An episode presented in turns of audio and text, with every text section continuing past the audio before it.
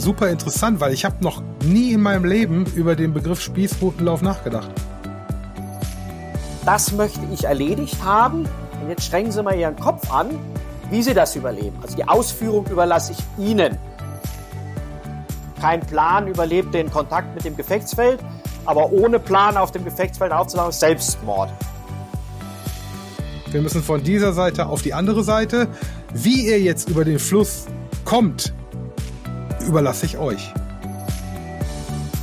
Da gehört jetzt ein bisschen dazu, das machen wir im Militär, gerade in der Bundeswehr schon immer, dass wir jeden immer eine Ebene höher ausbilden, als wir ihn tatsächlich einsetzen. Kann sie super in mein Projekt integrieren, aber ich kann sie auch zerstören. Innerhalb von 30 Sekunden.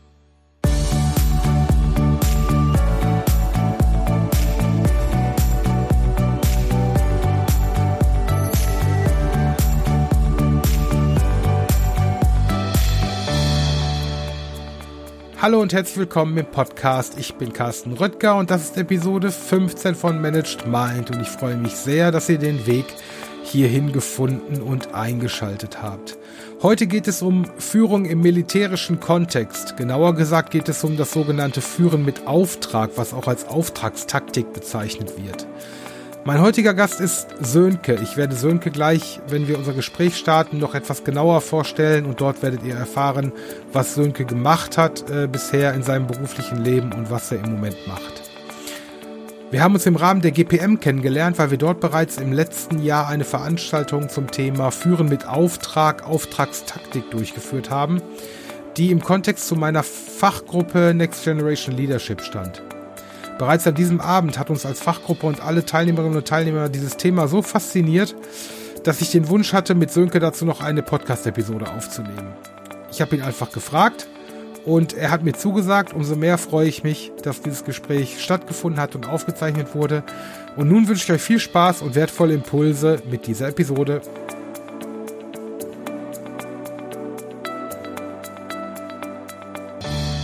Bei der Vorbereitung auf meinen heutigen Gast bin ich bereits beim Zusammentragen seines Handels und Wirkens auf die ein oder andere begriffliche Herausforderung gestoßen. Mein Gast ist Oberst im Generalstaatsdienst und Diplom-Informatiker. Er ist derzeit Direktor der Community of Interests für Strategie und Verteidigung am European Center of Excellence for Countering Hybrid Threats tätig. Zuvor war er Senior Research Lead für Strategie und Streitkräfte am German Institute for Defense and Strategic Studies in Hamburg. Durch seine Ausbildung wurde er NATO-Luftverteidigungsoffizier der deutschen Luftwaffe mit verschiedenen Führungspositionen.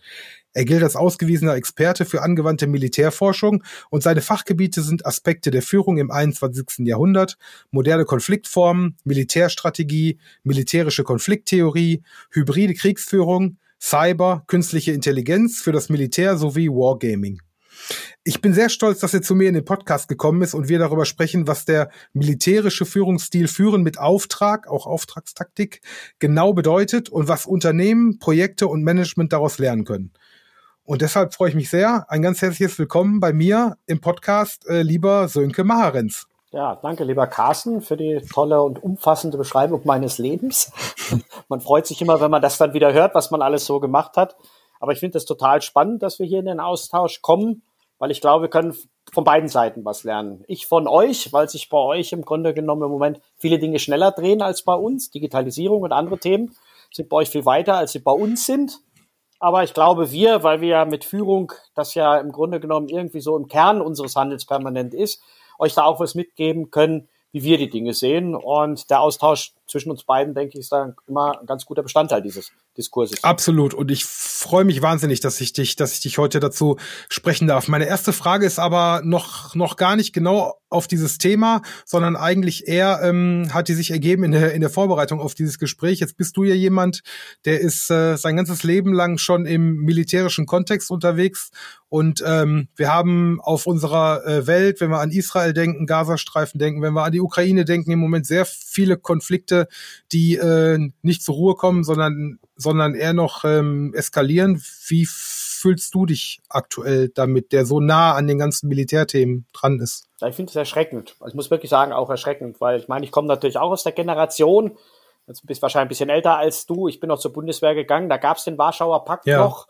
Da gab es noch die Mauer und habe dann erleben dürfen, wie das alles aufgehört hat. Musste dann auch erleben natürlich, dass wir dann in die Friedens- und Auslandseinsätze gegangen sind, weil die Welt eben doch nicht so friedlich war, wie wir es uns gewünscht ja. haben, nach 1989 und, und 1990. Aber das, was wir jetzt erleben, dass ja im Grunde genommen der Krieg in der Ukraine nach Europa zurückkommt, mhm. erst in der hybriden Form, danach im Grunde genommen in der, Recht, in, in, der, in der richtigen Kriegsform, so wie das die Ukrainer jetzt auch seit zwei Jahren erleben, da auch die unterschiedlichen Wahrnehmungen. Ich sitze ja in, in, in Helsinki, wenn ich mit Schweden, Finnen, Balten und Polen über diesen Krieg rede, dann ist das für die ein echter Krieg. Ja. Wenn das für uns als Mitteleuropäer ja eher so als Krise wahrgenommen wird. Und es wäre ja schön, wenn man das jetzt aus den Medien wegbekommen würde. Und dann kommt natürlich dann als nächster Schlag ins Kontor dann das, was in Israel passiert ist mit Hamas äh, im Gazastreifen am, am 7.10. Ja. Und da kommt jetzt auch das hinzu, was ich natürlich heute mache, hybride Bedrohung. Wir natürlich sofort sehen konnten hier oben, dass auch die Russen dieses Event, so, na, so furchtbar wie das ist, dafür ausgenutzt haben, um die Aufmerksamkeit aus der Ukraine rauszuziehen. Dann kam plötzlich dieser, dieser Angriff auf diese Pipeline, wo das chinesische Schiff wo sich später herausgestellt hat, dass das dann unter russischem Charter gewesen ist, da mit heruntergelassenem Anker einmal quer durch die Ostsee gefahren ist, ne, ja. dass es äh, Bedrohungs-E-Mails in, in Lettland gegeben hat und in Deutschland, wo man merkt, man will unsere Aufmerksamkeit aus der Ukraine weghaben, ne, damit mhm. wir uns damit nicht mehr nicht mehr beschäftigen. Und wenn man, wenn man sieht, dass sowas tatsächlich geplant wird oder auch gemacht wird, dann ist das eigentlich schon erschreckend. Ja, absolut. Ich hätte mir auch überhaupt nicht vorstellen können, dass aus diesen, aus den vielen Jahren Kalter Krieg, ich bin ja mehr oder weniger im Kalten Krieg aufgewachsen, ähm, dass, dass das dann tatsächlich jetzt nochmal dahin, dahin kommt, wo wir jetzt sind. Ähm, ja. Sprechen wir über das Thema äh, Auftragstaktik. Weswegen ich eigentlich mit dir hier zusammengekommen bin. Und wir haben uns ja damals in einer Veranstaltung, in einer gemeinsamen Veranstaltung bei der GPM kennengelernt. Da haben wir mit der Fachgruppe Führung im Projekt, heute heißt sie Next Generation Leadership, über dieses Thema gesprochen. Ähm, und die Resonanz war war unfassbar positiv und deswegen habe ich auch gesagt, ich würde mit dir sehr gerne noch mal diese Podcast Folge machen.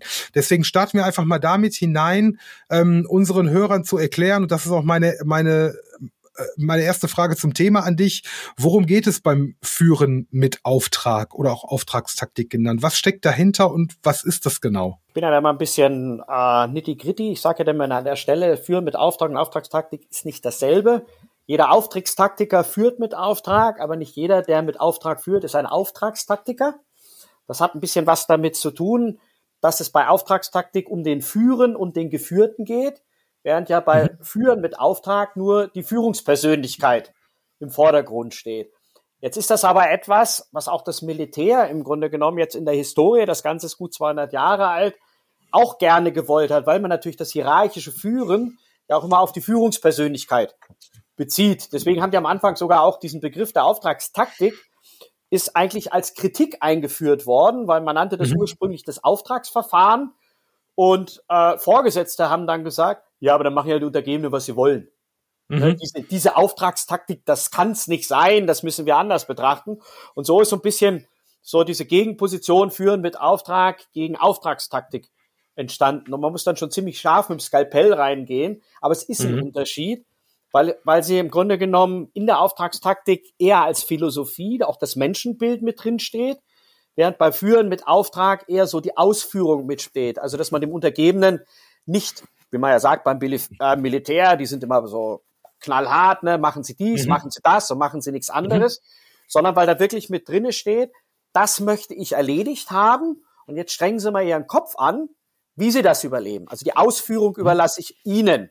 Und das ist mhm. diese Idee mit dem Führen mit Auftrag und das ist im Grunde ja auch der Wechsel weg von der sogenannten Befehlstaktik. Mhm, genau.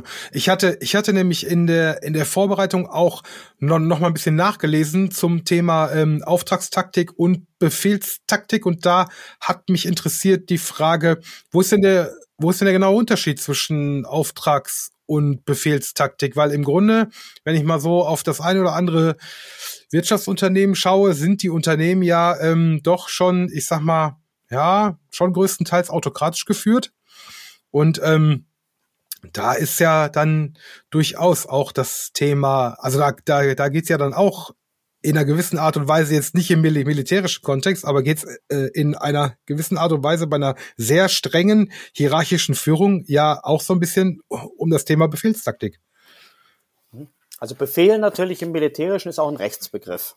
Mhm. Befehl ist eine, eine Anweisung, die ein Vorgesetzter einem Untergebenen mit dem Anspruch auf Gehorsam, mündlich, schriftlich oder in anderer Form, also ein rotes Taschenlampenlicht, so halten Sie jetzt, schon ein Befehl dann im Grunde genommen in dieser Definition mit dem Anspruch auf, auf Gehorsam gibt. Mhm. Jetzt aber die Frage, mhm. wie ich den Befehl formuliere. Mhm. Ja, ob ich ihn sehr geschlossen formuliere, machen Sie nur dies, dann erwartet mhm. ja der Gehorsam, dass er auch nur das macht. Oder mhm. aber, dass ich ihm sage, das muss erledigt werden und ihm damit die Ausführung überlassen. Aber wenn man den, den jetzt diesen, diese formale Gegenüberstellung macht, Befehlstaktik gegen Auftragstaktik, Schrägstrich führen mit Auftrag, ist es da wirklich das knallharte, machen Sie das und nichts anderes. Das Befehlstaktik. Und es gibt auch Situationen, man darf ja eins nicht vergessen, militärisches Führen, auch wenn wir das nur im Frieden erleben, ist ja eigentlich für eine ganz andere Situation entwickelt worden. Das ist ja wirklich für eine existenzielle Situation. Und da kann man manchmal wirklich nicht lange drüber nachdenken.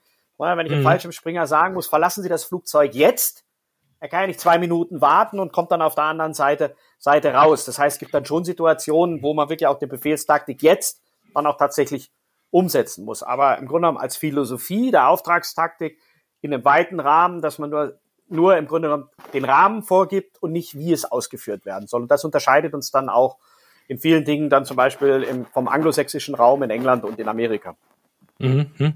Ähm, das heißt ja dann mit der Auftragstaktik gehe ich in die Richtung der selbst ähm, ähm organisierten Teams, der selbstständigen, eigenverantwortlichen Übernahme und Lösung einer ganz bestimmten Aufgabe eines ganz bestimmten Problems, korrekt? Mhm unter Berücksichtigung, dass der Vorgesetzte mit dem Team irgendwann mal gemeinsam den Rahmen festgelegt hat. Und wenn ja. das Team einen Fehler macht, der Vorgesetzte dafür die Verantwortung trägt. Das ist nämlich mhm. diese Perspektive von oben nach unten und von unten nach oben. Dass mhm. ich als Geführter auch das Vertrauen habe, wenn ich jetzt in dem Rahmen, den wir ausgehandelt haben, also mein Projekt starte und es funktioniert alles und ich mache das so, wie wir es besprochen haben und es geht dann schief, dann muss der Vorgesetzte auch die Verantwortung übernehmen. Da kann er sich nicht umdrehen und sagen, hier Männer, Frauen, das war nix, ne? sondern dann ist er erstmal ne, auch der Schutzpanzer für das Team. Dass sie mhm. dann im Team besprechen, wie man das beim nächsten Mal anders macht. Also auch wir müssen nicht einen, einen Fehler zweimal machen. Ne? Aber letztendlich, er steht dann vor dem Team und er hat auch das Ergebnis zu vertreten. Es war, es war auch damals so, als wir uns das erste Mal gesehen haben, hast du so ein Beispiel genannt, als wir gefragt haben, welches Problem löst man denn damit hast du ein Beispiel genannt, was, was mir immer noch im Kopf geblieben ist. Ähm, du hast gesagt, es gibt da, es gibt da einen, einen, einen Fluss, äh, und jetzt muss man von dem Fluss auf die, von der einen Seite auf die andere Seite. Und dann sagt man, wir müssen jetzt über diesen Fluss, wir müssen von dieser Seite auf die andere Seite.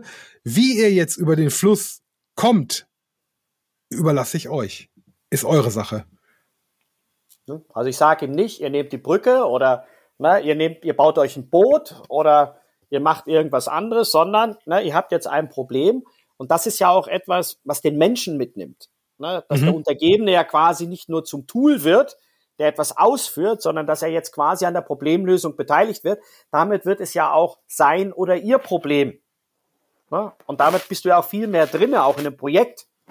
Ne? Wenn der Projektleiter nur sagt, mach dies, mach das, mach jenes, dann äh, ident, äh, äh, identifiziere ich mich ja gar nicht damit. Aber ja, jetzt richtig. wird ja dieses Problem zu unserem gemeinsamen Problem. Und ich mhm. weiß auch, dass du als mein Projektleiter oder mein Führer ja auf mich hörst, wenn ich mhm. jetzt einen Vorschlag mache und nicht papalapap zu mir sagst. Und das, mhm. na, Ownership spielt da auch eine Rolle. Mhm. Ja. Wie findet moderne Führung bei der Bundeswehr beziehungsweise im allgemeinen Militär statt heute? Ich denke mal, äh, na, äh, klar, anders als, als wenn man jetzt in einem, in einem, in einem Kriegsfall ist, klar, logischerweise. Ähm, aber wie kann ich mir das vorstellen? Es gibt da mal so zwei nette Beispiele. Man spricht dann vom sogenannten strategischen Korporal. Und zwar den ersten strategischen Korporal, den hatte Napoleon. Und Napoleon mhm. hat das immer so gemacht, wenn er mit seinen Feldherren zusammen im Zelt gestanden hat und die quasi den Angriffsplan fertig gemacht haben, Dann musste, wenn die alle fertig waren, musste der Korporal, der stand Wache vorm Zelt, musste reinkommen und jeder mhm. Feldherr musste dem Korporal erklären, wie der Angriff nun aussehen sollte. Mhm. Und wenn der Korporal genickt hat, dann war es okay. Wenn er aber äh, gemacht hat, verstehe ich nicht, dann musste mhm. das nochmal erklärt werden. Und da ist so ein bisschen die Idee drinne, na, es hilft ja nicht, einen schönen Plan zu haben, wenn derjenige den ausführen soll, ihn nicht verstehen mhm. und umsetzen kann. Das ist die eine Richtung. Mhm. Die andere mhm. Richtung beim modernen Korporal, das ist so ein bisschen bei den Auslandseinsätzen auch entstanden, ist natürlich, und wir haben so Situationen im Einsatz erlebt, jetzt fährt ein Auto schnell auf einen, einen Posten zu. Und jetzt hast du vielleicht drei oder vier Sekunden zu entscheiden, wird das jetzt eine Autobombe? Oder ist das ein Mann, der versucht, seine Frau zu uns ins Hospital reinzubringen? Und da spricht man auch mhm. vom sogenannten strategischen Korporal, weil dessen Handeln sich ja hinterher ne, auf diese ganze Mission auswirken kann. Wenn der einen Fehler macht, ne, und es ist die Autobombe, dann sterben seine Kameraden, ist es der Mann, mhm. der im Grunde genommen seine Frau ins Krankenhaus bringt und du erschießt den jetzt, ne, gefährdet das die gesamte Mission. Und das mhm. ist so ein bisschen auch so das Spannungsfeld, in dem wir dann, dann heute leben. In der Friedensmission haben wir natürlich ganz andere Rahmenbedingungen, als wenn wir sie haben, wenn wir unser Vaterland verteidigen. Ne? Das ist viel politischer Absolut. auch. Ne? Aber es ja. ist für alle politischer. Ich kann mich da auch nicht hinter verstecken mhm. ne? und sagen, ich führe hier nur meine Befehle aus. Gerade das ist ja auch etwas, die Lehre aus dem Zweiten Weltkrieg, dass wir das ja in Deutschland nicht mehr wollen, dass sich einer dahinter versteckt. Sondern wenn ich als Vorgesetzter einen Befehl gebe, muss mein Untergebener den prüfen, ob der verbindlich ist. Mhm. Weil wenn er nicht rechtsverbindlich ist, dann darf er ihn nicht ausführen. Das ist mhm. eigentlich auch was, was man sich im Militär nicht vorstellen kann. Ne? Früher hätte man ja gesagt, naja, der Vorgesetzte hat den Befehl gegeben und dann muss er das auch vertreten. Ne? Aber nee, die, die Verantwortung ist auch eine Etage tiefer. Überlegt er, was der von dir will.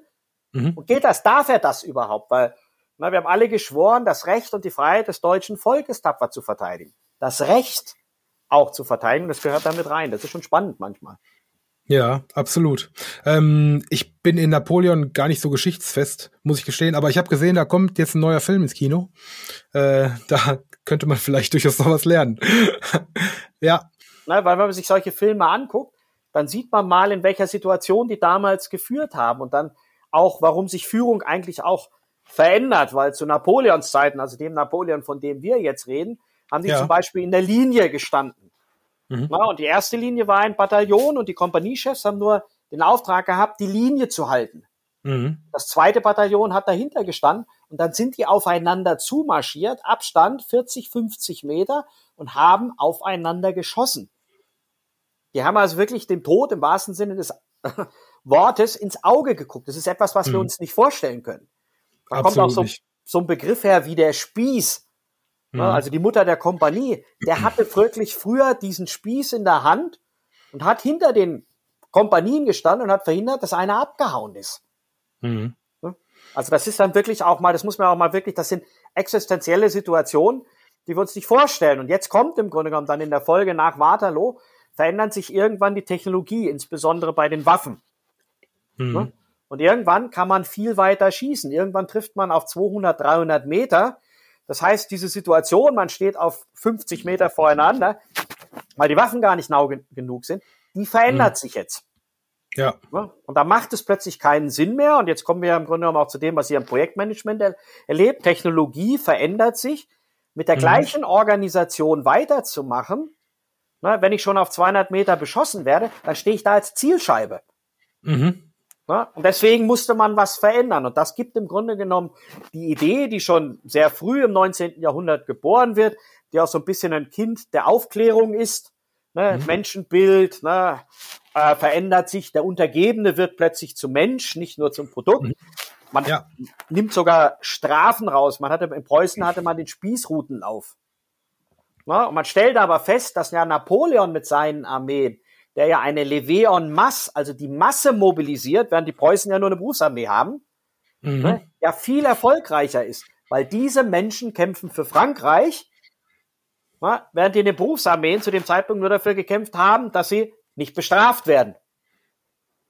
Ja, ja, das ist super, super, super interessant, weil ich habe noch nie in meinem Leben über den Begriff Spießrutenlauf nachgedacht. Was äh, würdest du sagen, wo funktioniert Auftragstaktik gut? Und für welche Situationen ist sie vielleicht auch kein sinnvolles Modell? Also witzigerweise ist die Auftragstaktik ja mal entstanden, wo ich keine Kommunikation hatte.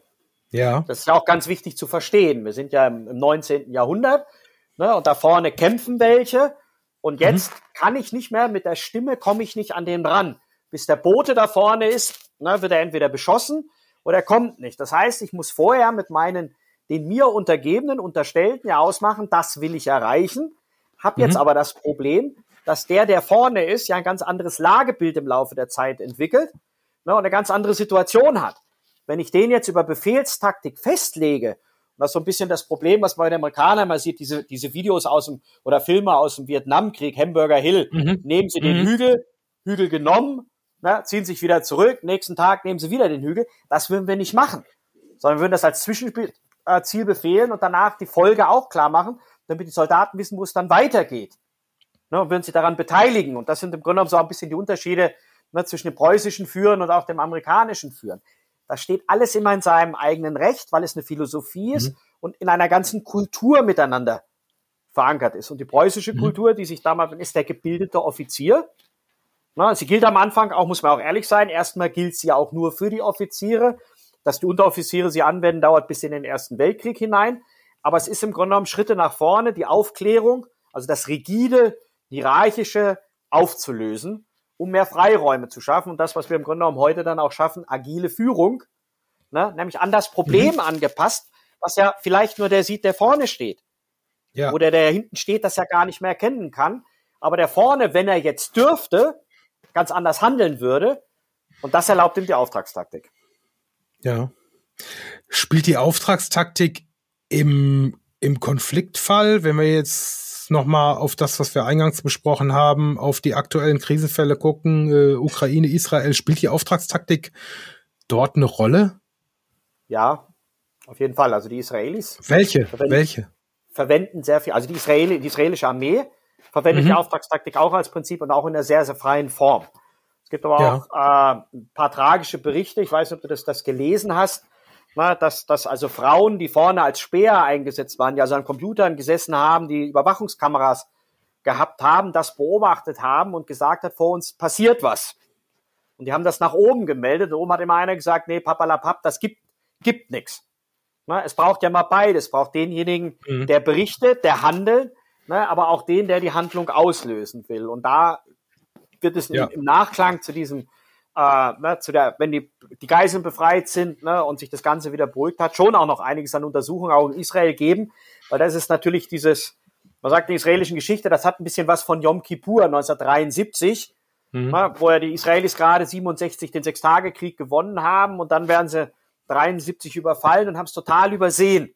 Mhm. Ne, weil man nicht hören wollte. Weil es gehört halt immer beides dazu. Ne? Es ist der oben und der unten. Und wenn der oben nicht hört, dann läufst du dir halt mit dem Kopf die Wand ein. Wenn der oben sagt, papalapap, jetzt seien Sie mal ruhig, dann bist du ganz schnell wieder in der, in der Befehlstaktik. Mhm. Ja, und das, das, das ist schon das Entscheidende. Bei den Ukrainern sagt man immer, ne, und da bin ich immer sehr, sehr vorsichtig. Ne, ich möchte nicht zum Lehnstuhlgeneral werden, weil ich stehe nicht irgendwo jetzt bei minus 15 Grad in der Ukraine, in der Steppe.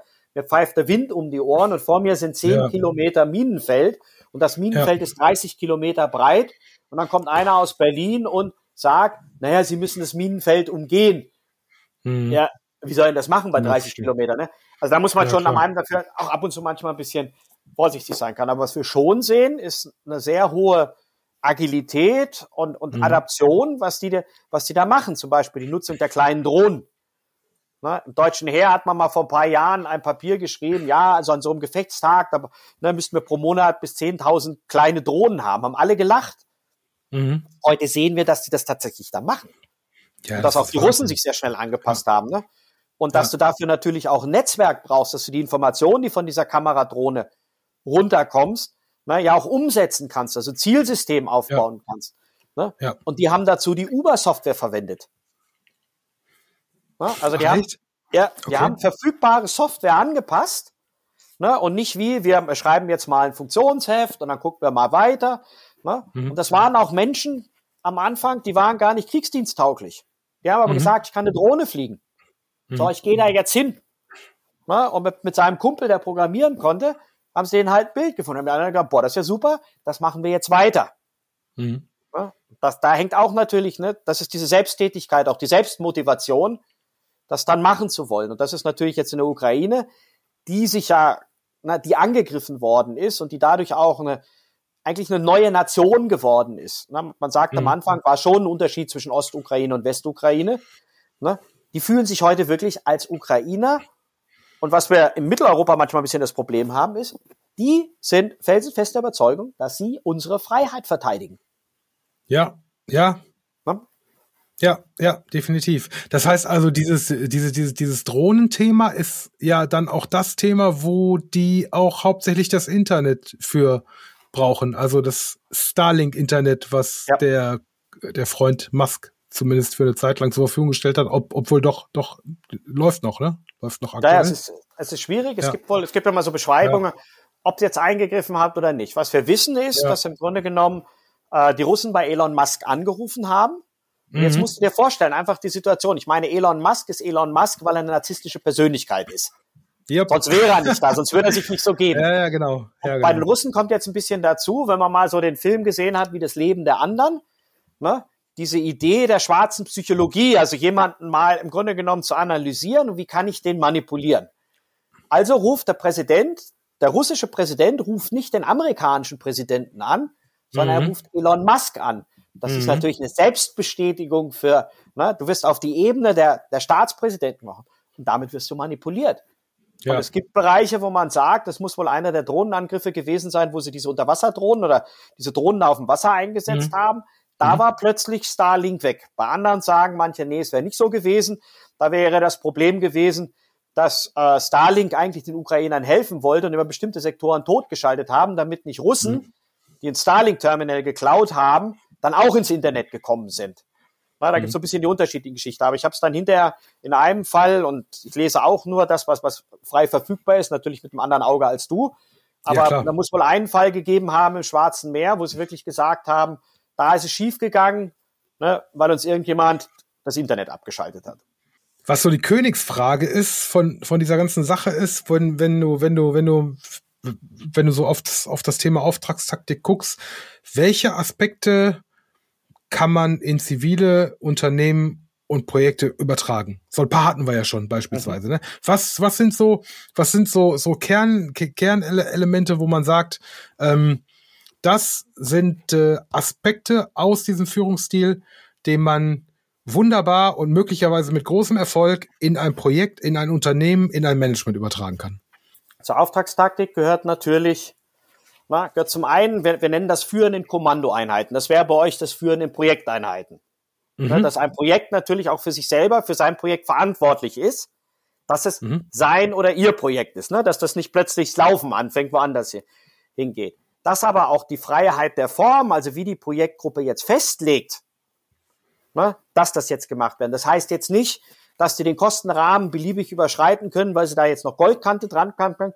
Das nennt man so ein bisschen Handeln im Sinne der übergeordneten Führung. Also der Rahmen ist ja schon klar. Was darf ein mhm. Projekt kosten? Wie soll es aussehen? Aber die, ja. die Mittel, die ich zu der Erfüllung wähle und ob ich vielleicht am Anfang ein bisschen mehr investiere und dann später weniger oder am Anfang weniger und dafür, naja, und nicht einen homogenen Mittelabfluss sicherstellen muss, der mich ja einschränkt dann in meinem Handeln. Das ist so ein bisschen die Idee, die in der Freiheit, der sogenannten Freiheit der Form drin steckt, ne, der Ausübung, wie ich das mache. Dann gehört die Selbsttätigkeit des Handelns. Das heißt, deine Projektmitarbeiter müssen auch selbst motiviert sein. Ja, genau. Ja? Und, und ganz genau dazu habe ich nämlich wirklich in der Vergangenheit schon zig Beispiele gehabt, ja. dass, ähm, dass, dass dann tatsächlich viele Menschen, die lange in einer klassischen Organisation gefangen waren und nach wie vor auch gefangen sind, dass die dann erwarten, dass ein ein Führer, ein Projektmanager sie für jeden äh, Schritt an die, an die Hand nimmt und sie dann nicht in der Lage sind, eine Aufgabe, die man ihnen gibt und sagt, so du machst jetzt das und die, die dann tatsächlich so auszuführen, bis sie tatsächlich fertig mit dem Kunden abgestimmt und dann tatsächlich auch erledigt ist. Das ist ein Punkt. Ich ver verwende dann immer die, die, das Bild von Ratatouille, dem Film, dem Disney-Film, mit der ja, Ratte, die ja, kochen den, kann. Und da gibt ja. es ja so einen netten Satz, wo ja dann drin steht, jeder kann, kann kochen. Der ja nicht sagt, dass jeder ein Koch ist, aber es mhm. könnte in jedem ein Koch stecken. Und ich glaube, wenn man dann so ein, so ein diverses Team hat, dass man die Leute am Anfang auch mal fragt, woran hast du eigentlich Spaß? Und das kann was völlig anderes sein, als ne, was man eigentlich festgelegt hat, wie die Teamaufgabe sein soll. Aber man stellt jetzt fest, ja. da ist einer, es gibt ja Menschen, die mögen Formblätter. Ich werde wahnsinnig mit Formblättern. Ja. ja und dann sagt ja. man, Mensch, da könntest du doch die Teamverantwortung übernehmen, dass wir das, das, das, die Prozessverwaltung hier und das Reporting richtig machen. Während jemand, der mehr so der Kreativkopf ist, der total frustriert ist, weil er immer diese Formblätter ausführt, ne, dann was anderes machen darf. Also sich daran tasten. Und da gehört ein bisschen auch ne, die, die Kunst des Projektleiters, das sogenannte Fingerspitzengefühl ja. mit dazu, ne, mal mit den Leuten zu reden. Ne, mit denen ein Bier zu das, trinken oder eine Tasse genau. Kaffee zu trinken und zu gucken, was macht jemanden Spaß? Weil der, der motiviert ist, der bringt auch Selbsttätigkeit mit. Jemanden, Absolut. den du permanent motivieren musst und auch die Incentives mit Geld, die halten ja nicht lange. Machen wir uns nichts vor. Ne? Aber wenn du einen hast, der Modelleisenbahner ist, der geht jeden Abend in den Keller und gibt da Geld aus, ohne dass ihn ja hm. irgendeiner dafür bezahlt, sondern ne, der will das ja fertig haben. Und diese Motiv ja. Eigenmotivation im Grunde genommen zu fördern. Und ich glaube schon, dass es viele Menschen gibt. Ich möchte jetzt nicht in diese Generation Z, ich arbeite nur von 8 bis 16 Uhr oder ich komme nicht 20 Minuten früher, weil ich nicht bezahlt mhm. werden will, mhm. reinfallen, mhm. sondern ich glaube immer noch an das positive Menschenbild, dass jemand, für den sein Job ein Beruf ist, im Sinne von eine Berufung, ne, mhm da auch eine Eigenmotivation kriegt. Darf aber nicht zur Selbstausbeutung führen. Das ist natürlich die andere Seite. Das erfordert dann auch wieder den Vorgesetzten, auch den Projektleiter. Absolut. Ja? Das, das ist dann ja aber wirklich der entscheidende Punkt und die entscheidende Kernkompetenz. Und da sind wir wieder, wo ich immer wieder komme vom Projektmanager ist, kommuniziere vernünftig und frag sie doch einfach. Frag sie einfach, frag sie vorher, führe mit Kommunikation. Ja, und dann haben wir halt auch Mittel da drin, dass zum Beispiel Ausbildung oder auch, ne, wir nennen das ja Handeln im Sinne der übergeordneten Führung, ne, weil mhm. ich ja nur den Rahmen vorgekriegt habe. Und da gehört jetzt ein bisschen dazu, das machen wir im Militär, gerade in der Bundeswehr schon immer, dass wir jeden immer eine Ebene höher ausbilden, als wir ihn tatsächlich einsetzen. Das ist ein spannendes Thema, ja. ja ne, das heißt ja. also, wenn, wenn du im Grunde genommen im Laufe deiner Projektarbeit deine Mitarbeiter ja auch zu Projektleitern ausbildest, ne, dann hat das ja auch für die einen Vorteil, dass sie sich weiterentwickeln, zum anderen aber auch den Vorteil, dass die verstehen, warum du manchmal handelst, wie du handeln musst, weil sie dann auch deine Zwänge kennenlernen. Ne? Das ist ja so ein bisschen ja. so wie der Spruch bei den, bei den äh, über die Indianer, ne? urteile nie über jemanden, in dessen Mokassins du nicht eine Meile gelaufen bist. Aber wie willst du das machen, wenn du eigentlich immer nur hinter dem hergedackelt bist und ganz nie genau, derjenige bist, der vorne die ja. Spur legen musste. Ja, ja. Und nur wenn sie diese Ebene dann auch tatsächlich mal durchlebt haben, wissen sie auch, wie man sich auf dieser Ebene fühlt. Ne? Das ist, mhm. das ist der entscheidende Punkt. Ja, das ist, das ist ein guter Punkt. Das ist, glaube ich, auch ein Punkt, der oftmals, also in der zivilen Welt nicht gemacht wird. Mhm. Und Führungskräfte wollen und müssen entwickelt werden. Mhm. Das heißt, man muss ihnen auch Verantwortung geben. Man muss ihnen aber auch die Chance geben, Fehler machen zu dürfen. Man muss sie da nicht anscheißen, sondern ne, gerade nicht vor dem ganzen Team, sondern sagen, so, pass auf, ne, wir treffen uns in zehn Minuten mal draußen, das ist bei uns ganz wichtig, ne, und sagen, okay, jetzt gibt's, ne, wir müssen mal ganz kurz erstens, zweitens, drittens hier ein paar Dinge klarreden, aber nicht vor den anderen. Mhm. Damit die anderen ja, ne, damit der, ne, man da selber das Gesicht wahren kann, der andere aber vielleicht ja auch erklären kann, warum er das so gemacht hat. Ja. Weil das ist ja das Problem, was der, was der Vorgesetzte ja vielleicht gar nicht gesehen hat, ne, sondern er, er nur den vermeintlichen Fehler sieht, obwohl das für den anderen ja ein Sachzwang war, so handeln zu können, mhm. was dann aber zu einem Austausch wird von oben nach unten und deswegen den eher zur Seite zu nehmen und einfach zu sagen, was war da jetzt eigentlich los? Ja. ja um dann weiterzumachen und nicht ne, vor der Truppe jemanden, wir nennen das ja zusammenzufalten, dann geht bei uns auch die Motivation kaputt. Absolut. Da dann aber auch wieder Kernkompetenz, Kommunikation, extrem entscheidend. Mhm. Extrem entscheidend. Über Kommunikation kann ich Menschen glücklich machen, kann sie super in mein Projekt integrieren, aber ich kann sie auch zerstören. Das innerhalb von 30 Sekunden. Du kannst ja. ein Projektteam innerhalb von 30 Sekunden mit einer falschen Ansprache so kaputt machen, dass die nächsten 14 Tage nichts mehr läuft. Ja. Na, weil Vertrauen aufzubauen dauert, Vertrauen zu verlieren geht im Handumdrehen. Ja, ganz genau. Ich habe das, äh, ich habe das mal so äh, beschrieben und mich dazu mit ehemaligen Kollegen äh, ausgetauscht. Das, das ist so ein bisschen wie so ein, wie so ein Bonuspunktekonto. Ne? So ein Bonuspunktekonto baut man sich halt, äh, baut man sich halt auf, aber ähm, irgendwann, wenn, wenn das Vertrauen groß genug ist, kann man sich mit Sicherheit auch mal eine Kleinigkeit leisten. Aber wenn das Bonuspunktekonto einem einmal ins Minus gerutscht ist, dann kommt man da auch sehr schwer wieder raus. Mhm. Aber Und, wenn man ein sehr positives Bonuspunkteprogramm haben, dann holen einen die Mitarbeiter auch aus dem Dreck raus. Absolut. 100 Prozent. Dann kommt auch einer ja. von hinten und sagt, pass mal auf. Genau. Ist jetzt zwar eine gute Idee, aber lass uns mal was anderes machen, weil das geht jetzt gleich schief. Weil dann Absolut. gucken halt, ne, zwei Augen sind mehr oder vier Augen sind mehr als zwei Augen. Das ist dann halt auch was. Und das ist halt in deinem Bonuspunktekonto dann, dann drin. Und das erhöht sogar das Bonuspunkte in beide Richtungen. Ganz genau, Wieder. ganz genau, ganz genau. Und sie springen dir dann mal zur Seite, wenn es dann auch mal kribbelig wird, wenn es dann ja. auch mal eng wird und so. Ja, absolut, absolut. Ja, sehr schön. Das sind schöne, äh, schöne As Aspekte. Ja, definitiv. Ähm, ich hatte, wir hatten vorhin im Vorgespräch und ich hatte das, ich hatte das auch noch mal vorgelesen in der Vorstellung, hatten wir darüber gesprochen, dass du dich auch mit dem Thema Wargaming beschäftigst und das würde ich gerne noch einmal ansprechen, weil ich glaube, dass das in der Vorstellung an der einen oder anderen Stelle der eine oder andere Hörer gesagt hat. Wargaming, was zum Geier ist Wargaming? Klingt irgendwie ein bisschen, ein bisschen sehr militaristisch. Verrucht, verrucht würde ich sagen. Ne? Genau. Äh, das würde mich wirklich noch, noch mal interessieren. Äh, was ist dieses Wargaming, mit dem du dich beschäftigst und was steckt dahinter? Ich habe in den letzten fünf Jahren drei Master gemacht und parallel dazu musste ich zwei Masterarbeiten schreiben. Das mhm. eine war so ein Business Master, der war ohne. Und dabei bin ich durch Zufall am Anfang über das preußische Kriegsspiel gestolpert, wo es einen äh, Professor an der Uni Würzburg gibt, der sich damit beschäftigt hat. Und so bin ich dann da dazu gekommen. Weil klar, Boardgames haben mich auch interessiert und natürlich bist du äh, beim Militär, dann spielst du natürlich auch ein Spiel wie Risiko und anderes.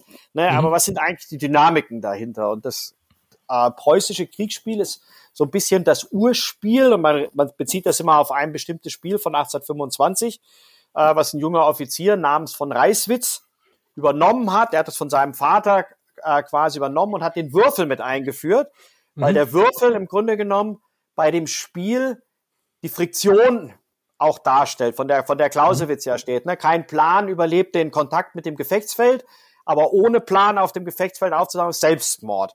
Das heißt aber nicht, dass ja dein Plan, ne, wenn du den in der Kammer gemacht hast, das tatsächlich auch überlebt. Und da hilft der Würfel. Und durch den, durch den Würfel passiert ja im Grunde genommen, es macht nicht das Unmögliche. Es ist ja nicht der Black Swan, der kommt, mhm. sondern mhm. er ist ja festgelegt, er zeigt das wenig Wahrscheinliche. Mhm. Also wenn du mit 1 zu 5 gewinnst, dann verlierst du aber auch mit 5 zu 1. Mhm. Ja, und das ist jetzt genau dann, dann passiert das, ne? Boah, mir kann ja nichts passieren, ich gewinne und der Würfel zeigt, du hast verloren. Und von Reiswitz macht daraus im Grunde genommen, er hat nur einfache Symbole, er hat also Kavallerie, Kavallerie kämpft schnell, mhm. aber nur auf kurze Entfernung. Infanterie als Element marschiert langsam und marschiert, äh, kämpft auf kurze Entfernung. Artillerie wirkt auf weite Entfernung und marschiert auch langsam. Und diese mhm drei Eigenschaften, die man dann miteinander schaffen, schon ein komplexes Wirkgefüge, mhm. ne, weil man die ja in Raum, Zeit koordinieren muss. Und das ist im Grunde genommen das, was er versucht mit diesem Spiel, so dass man gegeneinander antritt, sogenannte Gefechtsaufgaben löst. Und er sagt extra, bei dem Spiel geht es nichts ums Gewinnen und Verlieren. Mhm. Weil durch den Würfel könnte es ja sein, es drückt ja dann aus, der Gott des Krieges ist heute Abend gegen dich. Mhm. Und du mhm. stellst das fest, egal was ich mache, es geht immer schief aber du akzeptierst das und passt deine Führung an und holst deine Truppe da raus und ziehst dich zurück, weil du die Aufgabe, die du erfüllen kannst, nicht erfüllen kannst, aber du haust auch nicht bis zum Ende durch und alle sind tot. Mhm. Und da sagt er im Grunde genommen, derjenige, der in der Lage ist, die Situation zu erfassen und ne, zu anzuerkennen und dann weiterzuführen, dann ist vielleicht er der Gewinner und nicht der andere, der, weil er jedes Mal eine Sechs gewürfelt hat, einfach gewonnen hat, weil er Glück gehabt hat. Mhm. Das ist so ein bisschen die, die Idee, die ursprüngliche Idee des preußischen Kriegsspiels gewesen. Und das trägt sich nach heute Form. Heute reden wir dann auch vom sogenannten Serious Gaming. Da gibt mhm. es zwei das, Ebenen. Ja. Ne? Einerseits, du machst ein Projektmanagement-Spiel. Ne? Dann ist quasi Inhalt des Spieles ne? und Inhalt des Problems dasselbe. Mhm. Ne, wir lösen zusammen ein Projekt. Hier ist Lego Serious ja. Play. Wir bauen zusammen ja. eine Ente, jeder kriegt ein Teil und genau. wir müssen das jetzt richtig zusammenstöpseln. Ne? Es ja. gibt aber auch andere Spiele, wo man im Grunde genommen was Generisches nimmt, wo, oder es gibt so, so ein tolles Spiel für Schulen, da werden Schüler, da kriegt jeder Schüler einen Avatar. Der eine ist ein mhm. Heiler, der eine mhm. ist ein Magier und der letzte ist ein Krieger. Mhm. Und damit werden die ein virtuelles Team. Und wenn jetzt der Heiler zum Beispiel eine Frage beantworten muss des Lehrers und kann die nicht beantworten, mhm. na, dann würde jetzt einen Schaden erleiden. Jetzt kann der Krieger aufstehen und sagen, nein, ich kämpfe für meinen Heiler. Damit erzeugt mhm. eine Gruppendynamik auf dem einen. Mhm. Na, und wenn dann, na, dann wird auch wieder gewürfelt, das geht aber sogar im Computer und so Zeug, na, und dann kommt im Grunde genommen zurück, okay, der, er konnte den Angriff abwehren.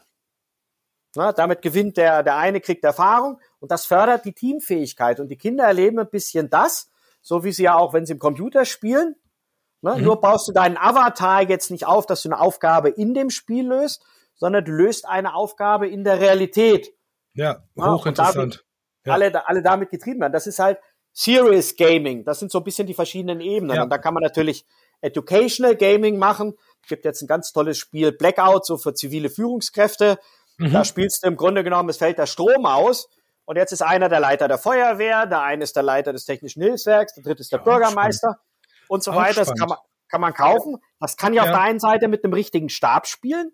Ja. Dann merken die mal, was steckt da eigentlich dahinter. Ja, klar. Kann das aber natürlich auch, hey, wir kaufen uns das Spiel und wir haben hier ein ernsthaftes Problem und, und wir müssen wirklich miteinander, also für so ein Projektteam, ja. ne, wir müssen uns in unseren Rollen finden und wir können das Problem nur lösen, wenn wir es gemeinsam angehen. Wenn wir anfangen, gegeneinander zu spielen, mhm. ne, geht das Ganze hier schief. Mhm. Ja, das ist so ein bisschen die Idee auch, warum es eigentlich für die moderne auch Management-Ausbildung diese Idee des Spielens wieder da ist. Und ob ich das dann nun wirklich Wargaming nennen muss, was ja nur eins zu eins die Übersetzung des Kriegsspiels an sich ja, ist, oder sagen, das ja, ist ein Serious Game, na, das ist dann übertragen. Klar, bei uns im Militär ist es halt ein Wargame. Ja. Ne? Aber das kann ja auch Serious Game. Damit kann ich auch im Grunde genommen, es gibt so einen, so einen anderen Ansatz, der sagt, wenn du ein Spiel entwickelst zu einem Problem, wirst du dir deinem Problem bewusster. Das heißt, wenn du mit deiner Projektgruppe sagst, meinetwegen, wir wollen jetzt ein Projektmanagement Office aufbauen, mhm. lass uns mal ein Spiel machen und Lego-Steine, wie müsste das aussehen? Ja. Dann erkennt man daran, was sind eigentlich die wesentlichen Faktoren. Ja, ja das, ist, das ist auch so eine Methode. Das ne? Weil schön, wenn du ja. das Spiel spielen willst, ne, musst du ja wissen, wie mache ich die Spielregeln, wie, wie soll das genau. funktionieren.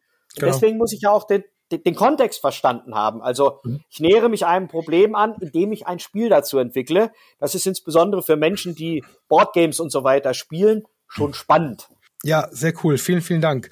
Ja, äh, Sönke, ich bin sehr glücklich, dass wir darüber gesprochen haben. Vielen, vielen Dank, dass wir über Auftragstaktik gesprochen haben, dass wir über Militär im Allgemeinen gesprochen haben, weil ich das auch bei unserem letzten Treffen schon äh, hochinteressant und hochspannend fand und dass man so viele Dinge wirklich auf das zivile Leben, auf Projekte, auf Unternehmen, auf Management übertragen kann. Insofern denke ich, ähm, ja, dass der ein oder andere hier mit Sicherheit auch was mitnimmt und ich bin sehr glücklich, dass du dir die Zeit genommen hast, das heute mal mit mir zu besprechen. Und vielen, vielen Dank. Dankbar, dass ich kommen durfte. Dankeschön. Aber auch eins gilt fürs Militär, ne, das sieht man auch am Bericht des Werbeauftragten. Führung findet jeden Tag aufs Neue statt. Und Absolut. man kann auch schlecht führen. Nur weil ja. man sich Auftragstaktiker nennt, heißt man nicht, dass man einer ist, sondern das muss man auch Führung muss man jeden Tag wirklich aufs Neue beweisen. Und wenn man das Punktekonto voll hat, dann kann man auch einen schlechten Tag haben als Führer. Wenn man aber permanent mit einem schlechten Punktekonto fährt, dann wird es auch nichts mit der Führung auf die Dauer. Und deswegen dir, lieber Carsten, vielen herzlichen Dank. 100 Prozent stehe ich zu 100 Prozent dahinter. Vielen Dank, lieber Sönke. Ich wünsche dir einen wunderschönen Abend und äh, wir sehen uns bestimmt bald wieder im Kontext der Fachgruppe, an welcher Stelle auch immer. Vielen, vielen Dank. Danke. Gerne. Schönen Ciao. Abend. Tschüss. Vielen Dank fürs Zuhören. Ich hoffe sehr, dass euch diese Episode einige wertvolle Impulse liefern konnte, die ihr in euren Arbeitsalltag mitnehmen könnt. Darüber würden Sönke und ich uns sehr freuen. Alle Informationen und Quellen stelle ich euch zum Nachlesen in den Shownotes zur Verfügung. Und wenn es euch gefallen hat, dann empfehlt diesen Podcast doch gerne weiter. In der Familie, im Freundeskreis, unter Arbeitskollegen oder im Projekt. Ich freue mich ganz besonders, wenn du den Podcast abonnierst und eine Bewertung hinterlassen würdest. In diesem Sinne, bis zum nächsten Mal wünsche ich euch einen guten Tag, guten Abend und gute Nacht.